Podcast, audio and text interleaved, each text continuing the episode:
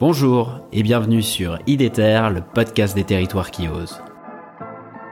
Je suis Pierre-Alexandre Évrard, passionné par les territoires et engagé pour l'écologie.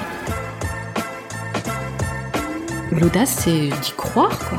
En fait, de croire. euh, En fait, c'est de s'accrocher à ses rêves. En fait, je crois que j'étais vraiment déterminé à, à travailler dans ce domaine-là. J'aime bien les gens qui euh, essayent de diffuser de la joie, de, du vivre ensemble, euh, de créer quelque chose ensemble, un peu partout là où ils sont. Avec IDETER, je vous propose de rencontrer ensemble des femmes et des hommes qui se mobilisent partout en France pour la transition écologique. C'est parti Quelles sont les, clés de réussite pour toi euh, à ce stade du projet? Alors, j'en vois, vois deux grandes, après qui se déclinent. La première, c'est que euh, s'il n'y a pas un portage politique fort, c'est-à-dire une vraie ambition, c'est le mot que tu as utilisé, une ambition très forte, collective, portée par euh, les élus, hein, donc euh, donc c'est ce que j'appelle moi un portage politique, il n'y a aucune chance que ça se fasse. D'abord parce que c'est très complexe.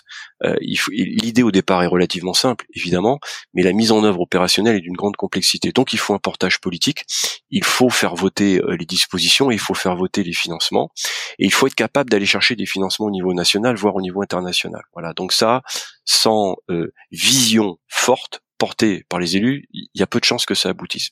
Mais c'est pas suffisant. Et, et- et l'autre partie, c'est-à-dire en gros la, la- la- la deuxième face euh, de, de- de- de la même pièce, c'est rassembler les compétences nécessaires. Quand vous êtes élu, euh, vous pouvez parler de certains sujets, mais vous n'êtes pas nécessairement, ce qui est mon cas, je suis pas un spécialiste de l'élaboration des bilans carbone, je suis pas un spécialiste de ce qu'il faut faire euh, au niveau de toute l'ingénierie financière pour accompagner la rénovation énergétique. Donc il faut constituer des équipes, d'accord? C'est c'est tout le deuxième enjeu, il faut rassembler les compétences et il faut être dans une logique de projet.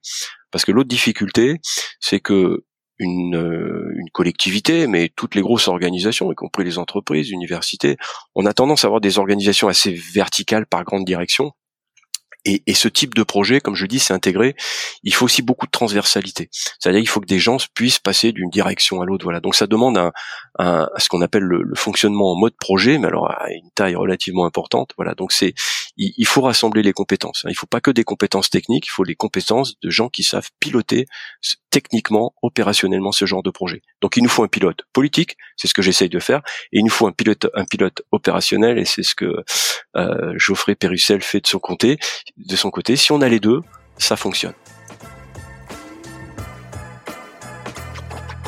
Super, vous voilà arrivé à la fin de l'épisode, j'espère que celui-ci vous a plu. Si c'est le cas, je vous encourage à le partager sur vos réseaux sociaux et à mettre 5 étoiles au podcast sur Spotify ou Apple Podcast. N'hésitez pas non plus à m'écrire ou à me proposer des sujets en m'interpellant directement sur les réseaux LinkedIn, Twitter ou Instagram. À bientôt